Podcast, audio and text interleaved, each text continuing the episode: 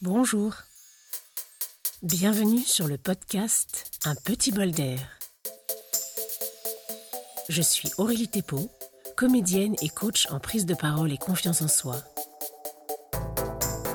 Au cours des prochaines minutes, je vous propose de prendre le temps de respirer avec moi pour recharger vos poumons et ressourcer votre esprit. Alors voilà, aujourd'hui, le petit bol d'air a un mois. Et oui, c'est comme un anniversaire pour moi. Donc vraiment, c'est pas très vieux. Quatre toutes petites semaines. Et pourtant, déjà 14 épisodes. Alors pour tous ceux et celles qui sont là et qui m'écoutent depuis le début, eh bien merci. Et puis bravo encore une fois, je ne pourrais que me répéter. Je voulais utiliser cette date anniversaire comme prétexte pour nous faire honneur. À moi, parce que c'est moi qui cause, et à vous, parce que c'est vous qui écoutez. Reprenons juste un petit peu depuis le début. Quand le monde s'est retrouvé assommé par le choc coronavirus, la pandémie mondiale, et que beaucoup se sont retrouvés coincés chez eux et certains même sans travail, moi je me suis dit oula, on va droit dans le mur. Il faut absolument que les gens pensent à respirer un grand coup pour calmer les vagues émotionnelles et surtout pour garder les idées claires.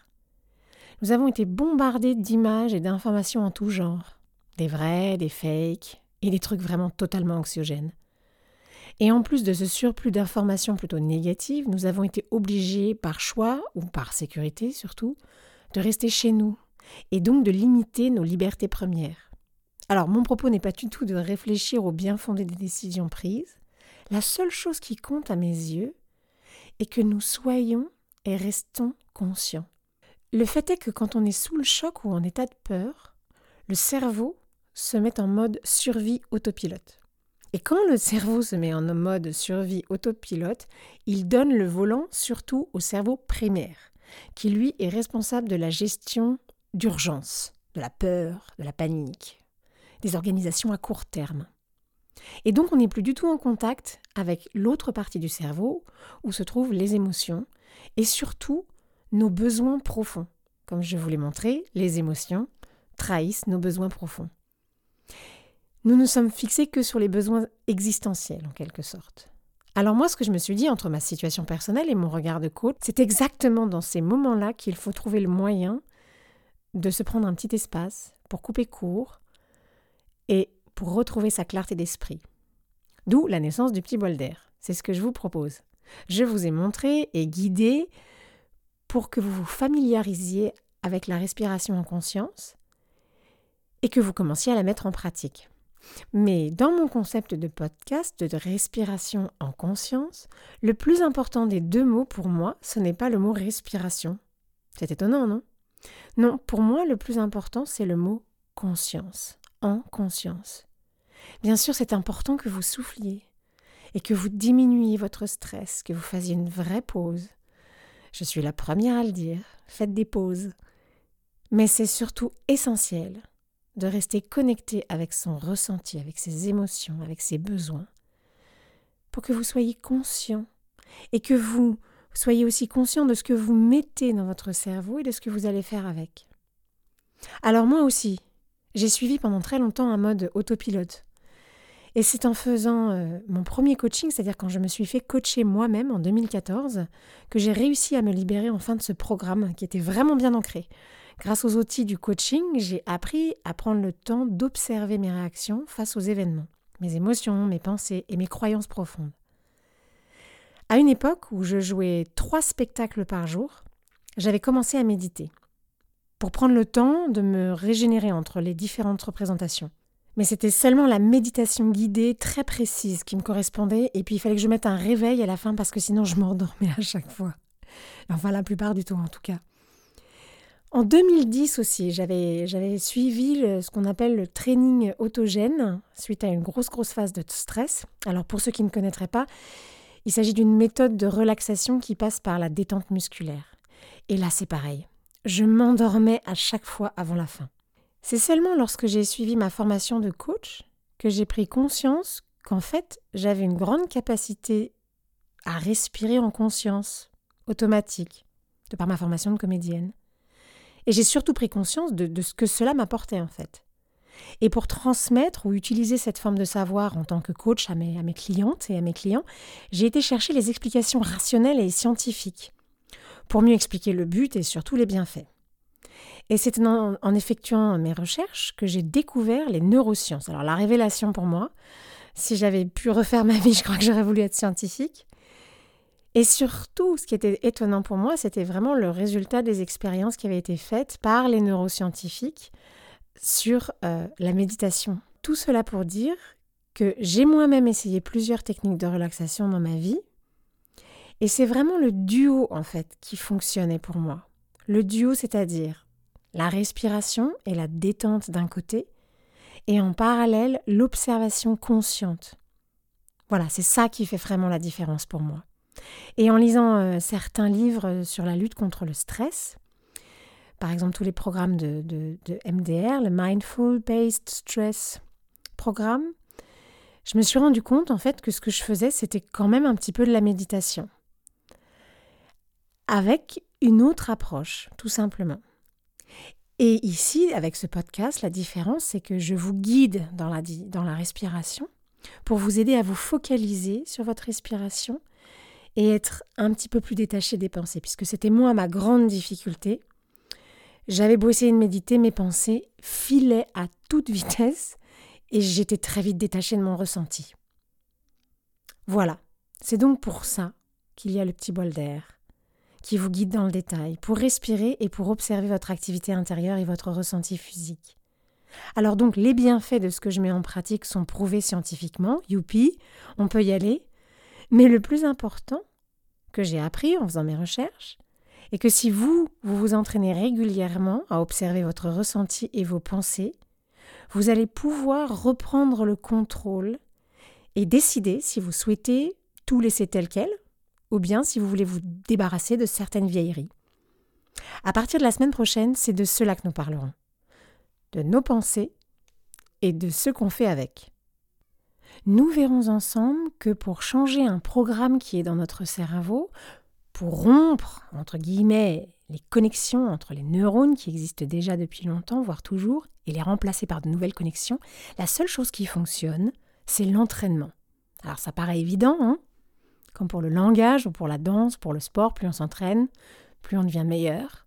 Et comme je vous le dis à la fin de chaque épisode, la respiration et le cerveau, c'est comme les abdos. Il faut en faire un petit peu tous les jours pour voir les, les, effets. Pardon.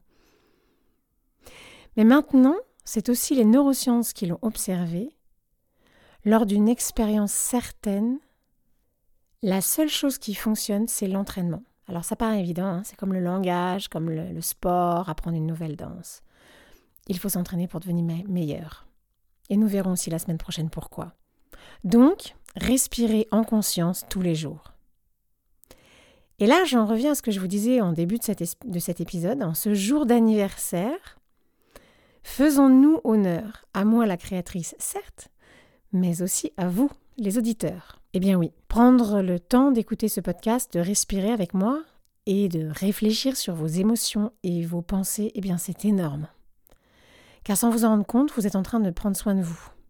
Ah ouais, ça y est, j'entends déjà les petites voix, oui, oui, ça va, oui, je sais, c'est bien de prendre du temps pour soi.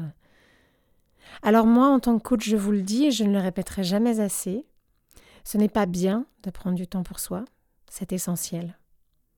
Pourquoi? Parce que vous êtes la personne la plus importante de votre vie.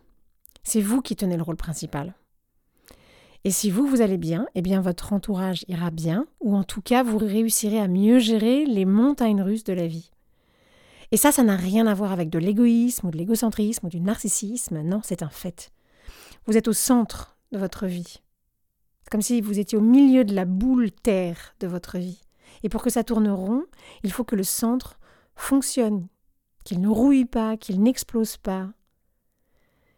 Et même si vous n'êtes pas encore totalement convaincu, eh bien moi je vous le dis, vous avez le droit de savourer cette vie au maximum et de faire en sorte que vous alliez vraiment bien. Et pas seulement en regardant des séries ou en mangeant plein de choses bonnes, aussi à un autre niveau. Alors, pour reprendre mes premiers mots d'aujourd'hui, bravo, bravo d'être là, d'être encore là et surtout ne lâchez pas. Avec moi ou autrement, peu importe, n'oubliez jamais que vous êtes le centre moteur de votre vie. Prenez soin de vous et tout aura l'air plus simple. Respirez tous les jours en conscience. Et je conseille même à certaines de mes clientes ou mes clients de se mettre un réveil. Cet exercice s'appelle le réveil des émotions. Alors on met un réveil deux, trois fois par jour au début pendant dix jours, tous les jours, à un horaire qu'on a choisi et qui correspond à un moment où on peut vraiment faire une petite pause très rapide de cinq minutes. On fait sonner, on s'assoit, on respire quatre à cinq fois profondément et on se demande juste qu'est-ce que je ressens? Et on note juste rapidement les émotions, sans faire du drame, sans rentrer dedans, sans vouloir se poser des questions. Cet exercice aide à nous réapprendre à connecter avec notre ressenti, à décrocher deux secondes du mental, surtout nous en France, les grands cartésiens, les grands intellectuels, ce qui est une grande qualité. Mais à ce moment-là, on réapprend à se connecter avec notre ressenti. Juste pour prendre conscience et pour ne pas juger, juste reconnecter avec notre corps. Voilà, et demain, je vous propose un exercice de respiration plus rapide, de 8 minutes, que vous pourrez utiliser tous les jours. Et puis bah pour finir, euh, cet épisode d'aujourd'hui, voilà, c'est un épisode anniversaire, donc faisons-nous des cadeaux. Un podcast, ça ne vit que de ses auditeurs. Alors pour qu'il soit visible dans cette jungle des podcasts et d'Internet, et pour qu'il soit trouvé par d'autres personnes, le seul moyen pour qu'il ressorte, c'est son nombre de likes et son nombre de followers, de gens qui suivent. Alors si ce podcast est important pour vous, et que vous souhaitez le soutenir, eh bien parlez-en. Partagez les épisodes et surtout, surtout, likez. Likez chaque épisode. Mettez aussi des commentaires et des étoiles sur iTunes si vous le suivez par iTunes. Ça, c'est un grand cadeau que vous me faites, mais c'est aussi un grand cadeau que vous vous faites, comme ça je pourrais continuer. Voilà, et moi en cadeau, je vous propose aujourd'hui de réécouter encore une fois le morceau de musique que j'ai composé pour le podcast, intitulé Joy, c'est pas très original, je vous laisse une nouvelle fois en musique pour que vous, vous sentiez la joie monter en vous quand vous entendez la phrase J'ai le droit de prendre soin de moi. Et comme dirait L'Oréal, qui a quand même des chefs de marketing hors pair, oui, parce que oui, vous le valez vraiment bien. Allez, bonne écoute et à vendredi.